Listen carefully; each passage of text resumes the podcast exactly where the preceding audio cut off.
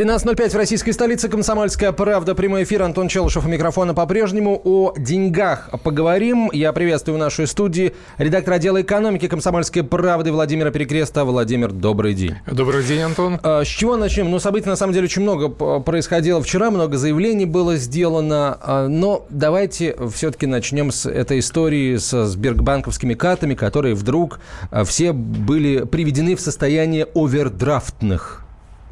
Что вообще, что такое овердрафтные карты? У меня, у меня, кстати, вот сбербанковская карта в числе других тоже есть. Конечно, тревожное сообщение. Что такое овердрафт? Это значит, что у тебя лежит, допустим, э, тысяча рублей на карте, ты не помнишь, увидел товар, который стоит полторы тысячи, расплатился, тебе денежки с карты ушли, тысяча твоих и 500 заемных, и ты оказался должником у банка. Э, может быть, поступить тебе такое сообщение, а может не поступить, может быть, э, банк прождать э, достаточно долго, когда сумма вырастет, через год скажет гражданин, а вы должны вот сумму уже вот такую-то. Ты спохватишься, и окажется, что было дело тогда вот, когда ты не заметил, что перерасходовал. Ну, я предлагаю... Да. Давайте сначала разберемся с тем, как э, э, Сбербанк на это отреагировал. Вот. Э, в Сбербанке, пресс-служба Сбербанка сообщила, что никаких условий, э, никаких изменений в условиях обслуживания карт не производилось, никаких кредитов, э, кредиты по дебетовой карте невозможны, хотя она и может отображаться в Сбербанк онлайн как овердрафтная. В мобильном предложении э, Сбербанк онлайн карты отображаются как овердрафтные, что необходимо для корректной работы приложения с платежами и переводами информация, распространяемая в интернете, не соответствует действительности. То есть, проще говоря, э, ни на какой овердрафт эм, карты не переводились, эм, но причем здесь тогда предложение Сбербанк онлайн? Почему э, вот все на него ссылаются? Антон, э, тут э, вполне ответ ожидаемый, и это как бы стиль солидной организации, не делать такие, не расставлять, что делал ловушки своим клиентам. У меня карта дебетовая, и не раз бывало такое, что забыв сумму, я как-то пытался расплатиться, расплатиться, набирал, допустим, товаров больше, а мне говорили, там, ну, э, недостаточно средств, да, и платеж не проходит. То есть э, я на своем Тебе опыте... нужно лихорадочно на кассе решать, что ты берешь, что не берешь. Да, ли, либо, либо, э, не, почему, я бы достаю, допустим, наличные, или если это большой магазин, то я отлучаюсь к Сбер, к аппарату, к терминалу и перевожу, допустим, со счета на карту перекидываю. Но Это... неудобно же. Мне неудобнее быть должником, например. А Тут вот уже я предлагаю, подход. да, абсолютно согласен. Я предлагаю сейчас на эту тему на самом деле э, поголосовать, дорогие друзья. Вот овердрафт, э, овердрафт э, как услуга при э, на, на дебетовой карте. Это это что? Это такая западня, потому что ты можешь уйти в минус, потом тебе придется эти долги возвращать. Или это никакая не западня, это просто удобно, потому что ну можно в любой момент потом э, или сразу, да, деньги на этот счет. Э, Антон, главное, чтобы это было вернуть. зрячим, чтобы это было зрячим решением, чтобы человек знал, что да, у него овердрафт, и эта услуга подключается. Я, правда, не помню, по умолчанию она подключается или по умолчанию ее нет. А вот, и да. вот собственно, угу. я об этом и хочу поговорить, друзья. Вот лично для вас овердрафт – это удобная услуга такая, которой вы пользуетесь или хотите воспользоваться, или это э, такая вот западня, в которую вы сами себя, может быть, продавцы вас или банк вас могут загнать. Вот если вы считаете, что это удобная, интересная услуга, звоните по номеру 637-6519. 637-6519. Простите, 637-6518. Если вы считаете, что это услуга, 637-6518. Если вы считаете, что это западня, звоните по номеру 637-6519. 637-6519, код Москвы, в том и другом случае 495. Ну, а послушаем мы э, прямо сейчас э, эксперта, потому что ну, нужно вообще разобраться, что это была за история. Кстати, э, в Сбербанке вот после этого заявления о том, что никаких изменений в условиях обслуживания карт не производилось, по-моему, ничего не говорили о том, что вот это какие-то там враги, информационная атака на Сбер, такого не было вчера, да? Как-то ну, все да, тихо прошло. Атака это никто не называл, конечно, да. Ну, я думаю, бессмысленно атаковать такой запас прочности у этого банка. А, так, а, почему вы не говорите ничего про метеорит в Питере сегодня ночью? Но если он сделал кого-то богаче или беднее, мы об этом обязательно расскажем в программе «Личные деньги», как только узнаем. Обязательно. И вот. сколько он стоит, тоже сообщим. А, ну, да, программа «Личные деньги», поэтому можно ли его купить. А если серьезно, то напишите, что вы знаете о метеорите, мы это дело припасем и в каком-то соответствующем эфире это используем. Пожалуйста, пишите. А, так, слушатели пишут, это удобно, если ты умеешь считать. Иван Кемерова и Владимир, Евгений из Владимира, Владимир из Евгения, да. Э, всегда знаю, сколько денег на карте и планирую покупки, исходя из бюджета. То есть, получается, Евгению из Владимира овердрафт не нужен. Разумно. Э, голосование продолжается. Я напомню, к нам присоединяется Сергей Пенкин, э, но не тот, что князь Серебряный, а тот, что замначальника аналитического департамента Ассоциации российских банков. Сергей Александрович, здравствуйте. Здравствуйте. Скажите, пожалуйста, что такое э, овердрафтовые карты? Стоит ли пугаться, если э, карта оказалась такой, а ты об этом не знаешь? Вот ты клиент банка, ты держатель карты. Значит, существует три вида банковских карт, три основных вида. Это дебетовые карты, при которых клиент, держатель карты, может распоряжаться только своими деньгами, которые лежат на его счете в банке. Кредитные карты, когда владелец карты э, имеет определенную кредитную линию открытую от банка и может э, в пределах определенной суммы э, пользоваться банковским кредитом и так называемые дебетовые карты с возможностью овердрафта, которые являются комбинацией и дебетовой, и кредитной карты. То есть они в основном ориентированы на то, что клиент оперирует своими деньгами, но в случае недостатка э, средств на счете он может воспользоваться краткосрочным кредитом от банка. Э, надо учитывать, что вид карты всегда прописывается в договоре на открытие карты. И в договоре всегда указано, является ли эта карта кредитные, дебетовые, либо дебетовые с возможностью овердрафта. Слушайте, но банки у нас регулярно э, идут на изменение э, условий э, без согласия клиента. Фактически они идут на информирование клиента о том, что банк готов ему открыть дебетовую карту с возможностью овердрафта вместо чисто дебетовой карты и банки обязаны заключить с клиентом соответствующий договор. Конечно, если нет договора, то все сделки недействительны, если клиент не подписал эти условия, так Конечно. ведь? А вот в среднем Конечно. по рынку, Сергей Александрович, а как выглядят условия предоставления этих краткосрочных кредитов по овердрафтовым, а, овердрафтовым картам? Если там какой-то льготный период, например, а, вернул деньги за неделю или за месяц или за два, и все, никаких процентов ты не платишь? Да, естественно, такие условия существуют, но в целом надо иметь в виду, что условия по картам с возможностью овердрафта значительно хуже, чем по чисто кредитным картам. Потому что, во-первых, сама возможность, э, сама сумма овердрафта весьма ограничена. А, во-вторых, она предоставляется, вернее, кредит предоставляется на краткий срок, правило, не превышает нескольких месяцев. И, наконец, процентные ставки по овердрафту выше, чем по кредитным картам. Поэтому овердрафт считается, ну, скорее такой аварийной резервной возможностью для клиента, но не основным типом его операций. А в среднем вот э, банки насколько позволяют в минус уходить? Ну, как правило, если мы ведем речь о э, так называемой зарплатной дебетовой карте, то, как правило, это э, овердрафт рассчитывается как э, сумма равная э, одному или двухмесячному доходу клиента. Угу, понятно.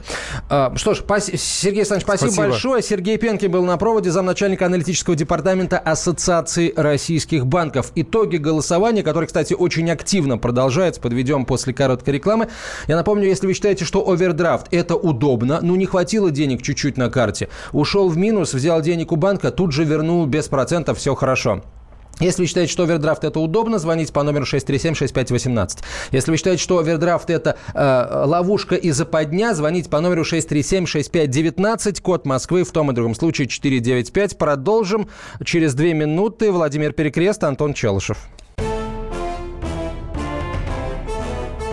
Товарищи солдаты и офицеры российской армии. Полковник Баронец разрешает обратиться. Звоните и задавайте накопившиеся вопросы. Угроза НАТО, жилье для военнослужащих и перевооружение России. Обо всем этом Виктор Баранец знает лучше других. Программу «Военный ревю» слушайте по будням с 5 вечера по московскому времени.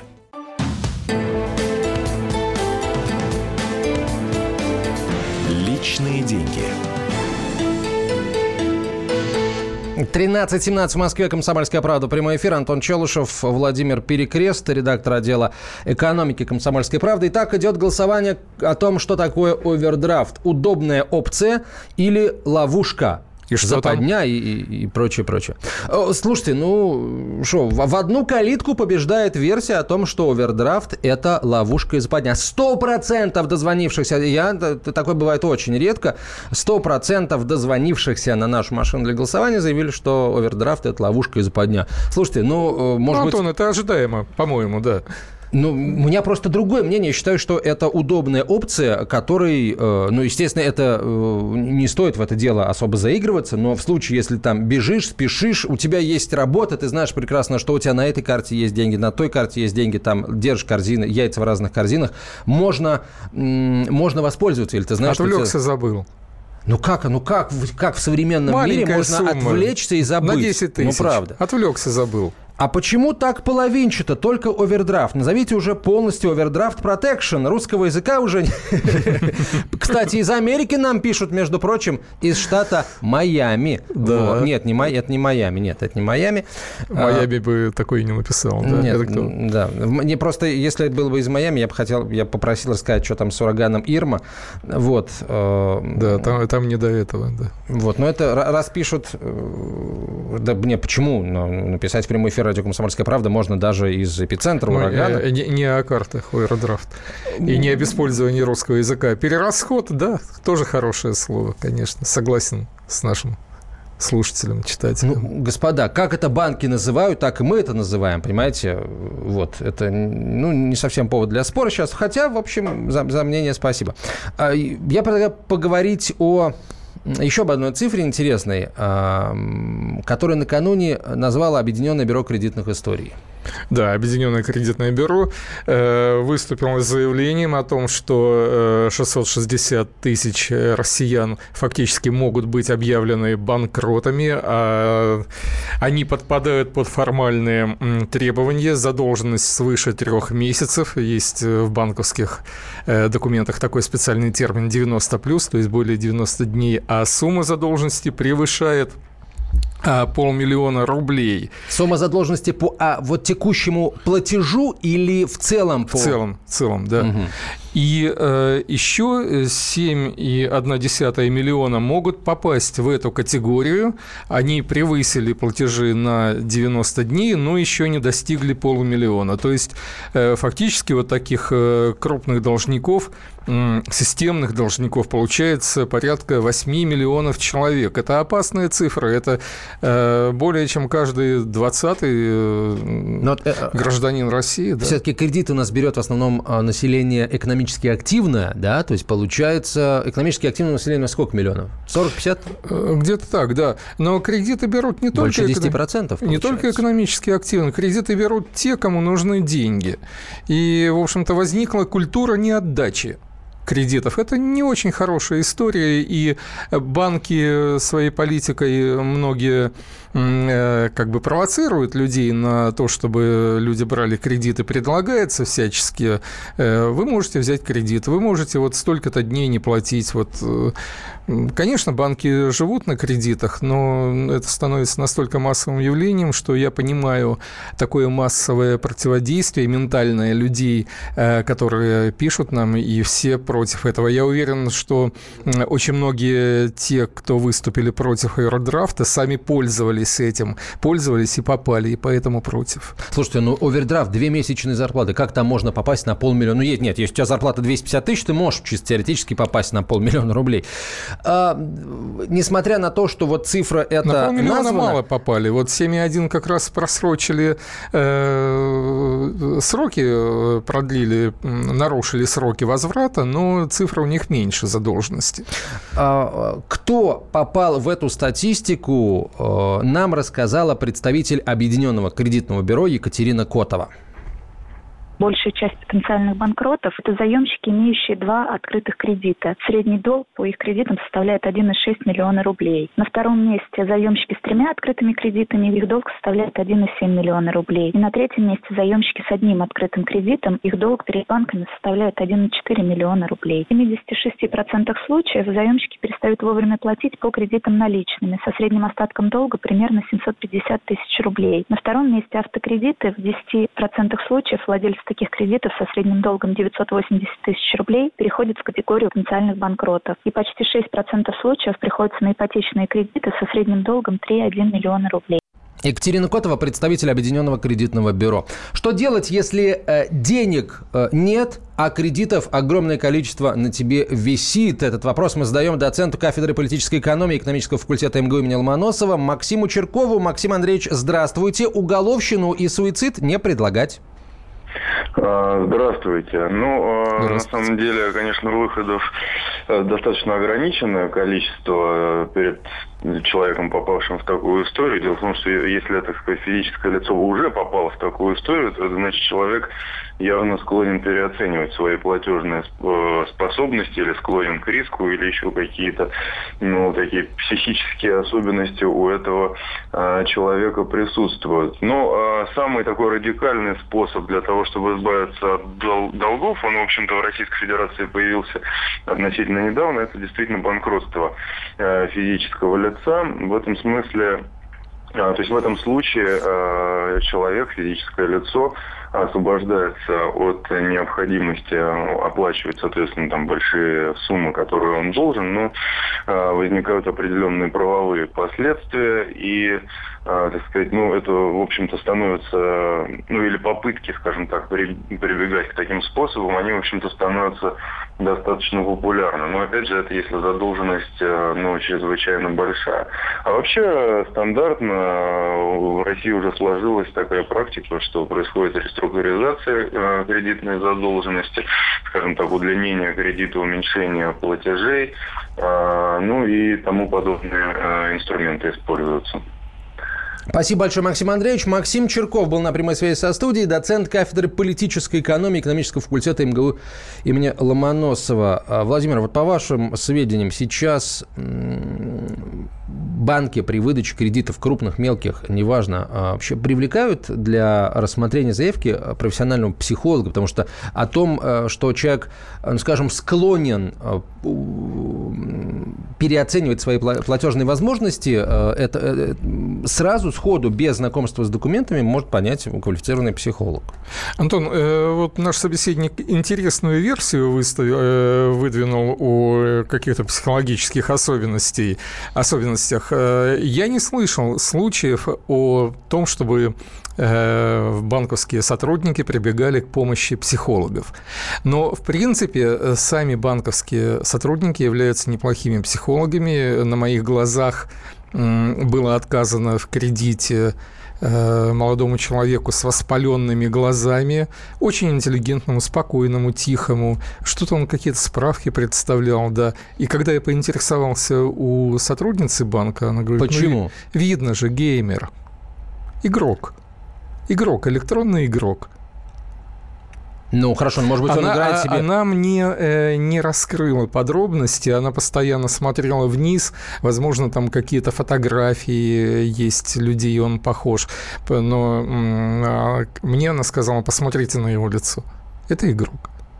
А может быть, у человека конъюнктивит, а она игрок-игрок. Да, да, ну тогда человек имеет право пожаловаться ее руководству. Соответственно, вывод. С воспаленными глазами, с синяками, с перегаром, э, с непонятной прической или вообще без оной, с невымытой головой, э, не сходив в душ и не надев э, приличную одежду, в банк лучше не соваться. Возможно, так. Как только перечислишь этот список, у многих, в принципе, пропадет желание идти в банк за деньгами. Легче, мне кажется, так заработать. Да, привести себя в порядок и устроиться на нормальную работу. Да-да, может, действительно, тогда на работу примут, не только в банке.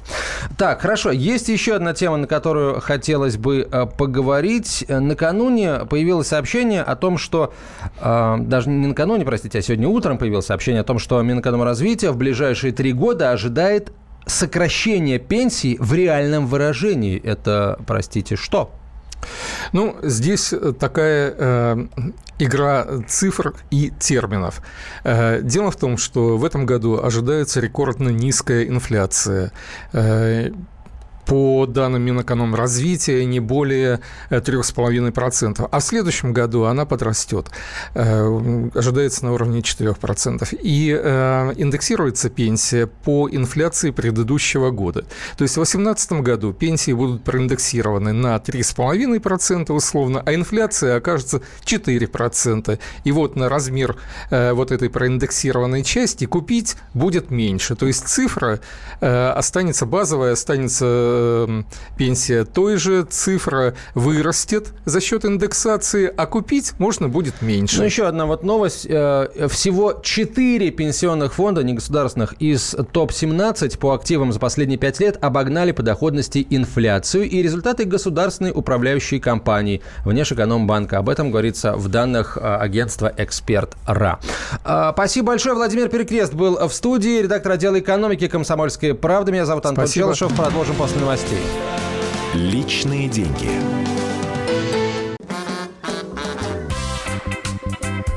И в России. Мысли нет и денег нет. И за рубежом. Да хоть на Луне. Как же ты не дурачина, братец, если у тебя много сантиков, а ты в тюрьму попал. Деньги правят везде. О них говорили, говорят и будут говорить. По будням с 13 часов 5 минут по московскому времени в программе «Личные деньги» на радио «Комсомольская правда».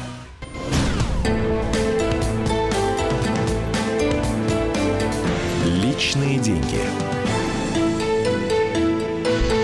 13.32. Продолжаем разговор о собственном кармане.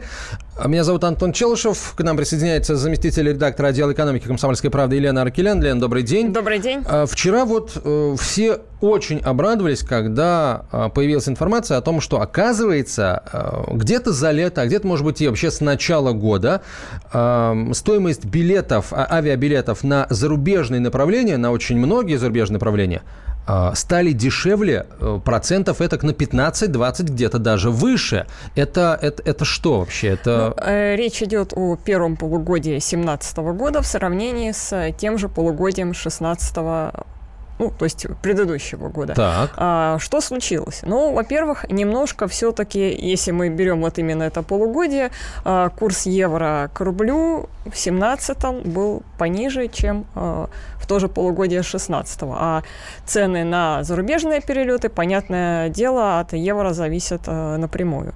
И второй момент, а, как говорят специалисты, у наших авиакомпаний стало больше дешевых тарифов. Ну, напомню, что они теперь теперь э, могут предлагать так называемые невозвратные билеты, то есть э, когда э, ты не можешь сдать билет и отменить, ну, без уважительной причины, там, если заболел, то можешь, а во всех остальных случаях нет. Э, и, естественно, что э, такие билеты стоят дешевле. И много стало, ну, значительно больше, чем предыдущие годы, стало именно таких вот дешевых тарифов. Где-то невозвратные, где-то там ограничения по возможности перенести поездку, где-то ограничения по размеру багажа, допустим, не 23 килограмма, а 10 килограмм. Ну, такие билеты есть спрос, потому что, ну, естественно, сейчас а, всем хочется летать подешевле. И а, за счет этого вот в значительной степени и произошло вот это среднее э, удешевление билетов. Причем там такие довольно приличные направления, как, например, на Милан. Э, я сама вот перед летом, мони, перед началом лета мониторила э, европейские рейсы, и действительно самое дешевое, самое дешевое, что нашлось, было в Милан и Прагу. Причем, из Москвы? Из Москвы, да. Причем даже дешевле, чем, ну, скажем так, два билета в Прагу стоят дешевле, чем один билет до Алтая из Москвы. То есть вот ситуация такая. Мы, естественно, обратились к экспертам, чтобы понять, а, что они думают об этом а, удешевлении. Вот, в частности, ответ пиар-директора агентства «Авиасейлз» Яниса Дзениса нет никакого секрета в том, что в низкий сезон популярные туристические направления становятся дешевле, чем в, соответственно, высокий сезон. И, в общем-то, это как бы такой секрет Полишинеля, что купить билеты в сентябре или в октябре в Турцию, на Кипр, куда-нибудь в Италию или в Испанию процентов на 20-30 дешевле, чем если бы вы это сделали в июле и в августе. Поэтому говорить о том, что билеты рухнули и это неожиданно, нет. Их стоимость снизилась, да, абсолютно. Янис Дзенис, директор Aviasales, ну вот он говорит о низком сезоне, который сейчас действительно наступил. Но, насколько я понимаю, в публикации речь идет о первом полугодии. В первом полугодии. Но он тоже прав, поскольку, естественно, сентябрь э, дешевле, будет дешевле августа, э, потому что, конечно, уже не, не тот э, поток, да. А то, что вот о тех самых 15-20%, там все-таки речь шла о первом полугодии. Но, то есть сейчас, получается, еще дешевле станут какие-то направления? В сравнении с августом, в сравнении с пиком сезона, сезона, да конечно. А, ну и опять же, все же вот эти вот дешевые, а, так называемые лайтовые билеты, они тоже останутся. То есть все эти невозвратные и так далее. А что, какие сейчас прогнозы относительно билетов на новогодние праздники? Потому что кто-то говорит, что уже сейчас надо брать. Ну, пока сложно сказать. Э, тут какой момент? Э, у нас же с начала года э, и сильно достаточно пошел опять рост международных перелетов. То есть одна причина это вот та, про которую мы уже говорили, вторая, видимо, как-то народ уже попривык к новым реалиям, новому курсу евро и так далее. Но по данным Росавиации за июнь-июль, э, вот этот вот рост э, именно международных перевозок э, у нас составил сейчас скажу, у нас составил порядка 36%. То есть это достаточно серьезно после вот нескольких лет кризиса. Поэтому тут вопрос эм, спорный. Если вот этот рост будет продолжаться, то, наверное, о каком-то подешевлении билетов на Новый год вряд ли можно, можно будет говорить все-таки.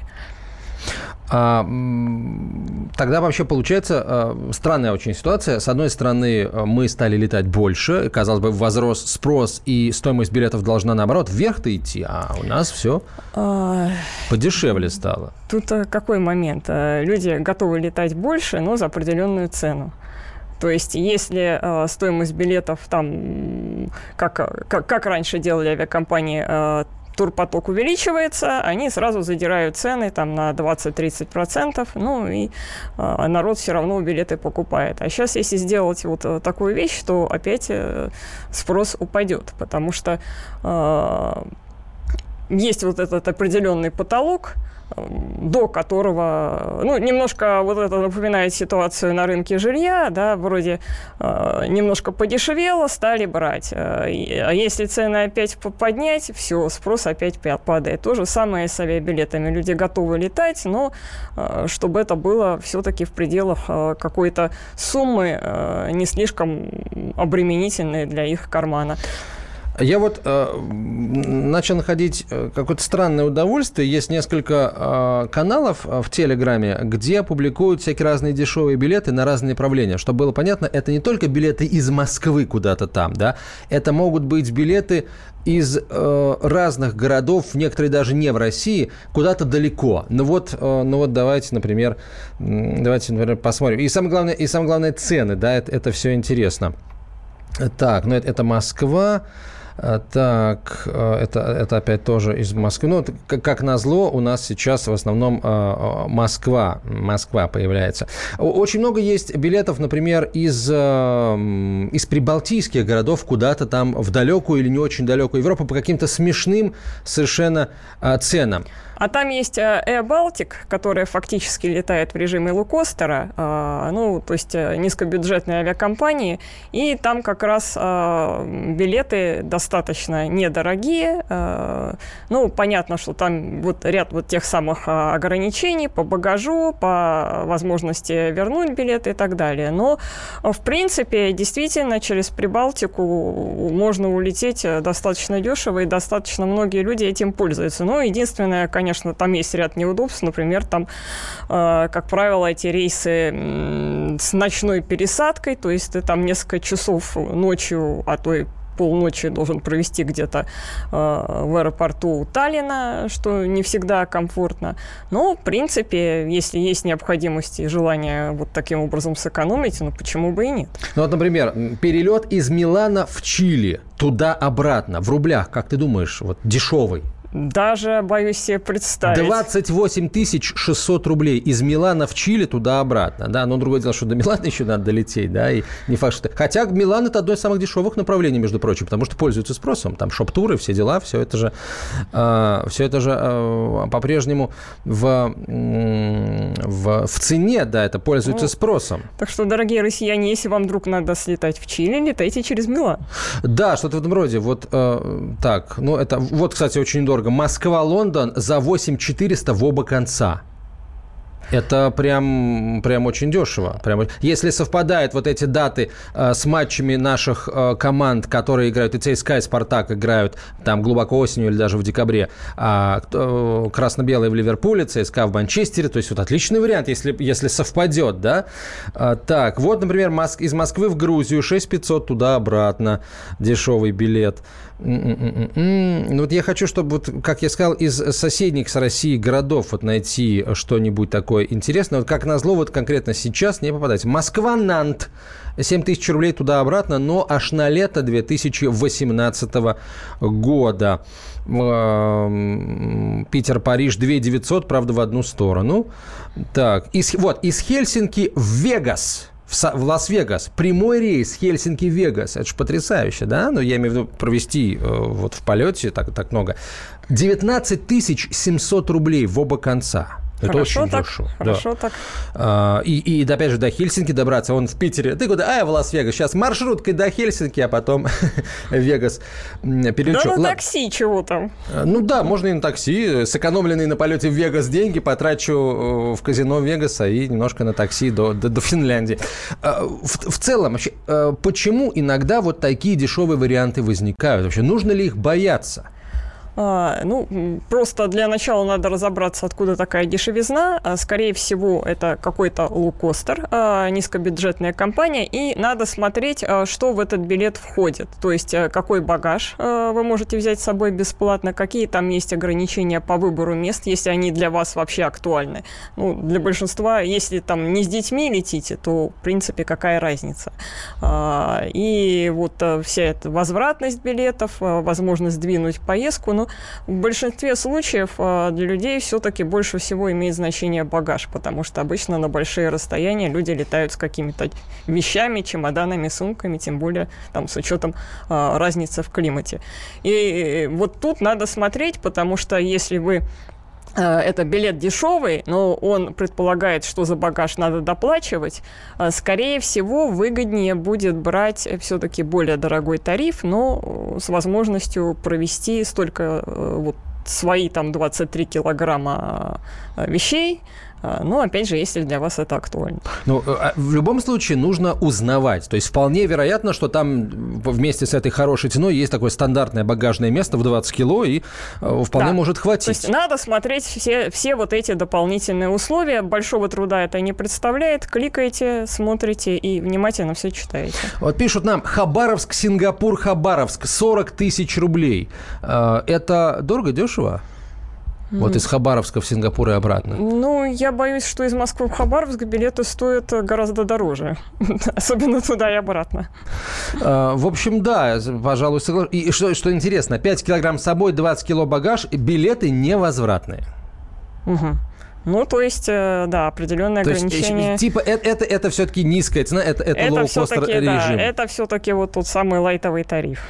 А, вообще, как выглядит э, рынок? Будет становиться больше э, действительно дешевых билетов, за которыми не нужно будет охотиться в интернете, а вот просто зашел на сайт авиакомпании, и у них там это все есть?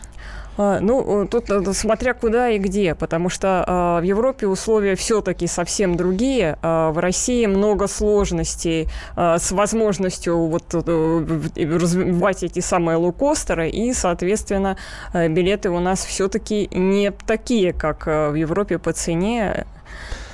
Спасибо, Лен, большое. Елена Аркелян, замредактор отдела экономики комсомольской правды. Друзья, летайте часто, летайте туда, где вас ждут. Личные деньги.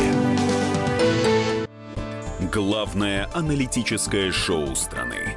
Михаил Владимирович Юрьев, Михаил Владимирович Леонтьев. И в команде Анатолия Кузичева замена. Вместо Анатолия играет Илья Савельев. Но все остальное будет прежним. Это главтема. Они знают, как надо. Мы несем свою миссию выработать и донести до народа и руководства мысль о том, как должно быть.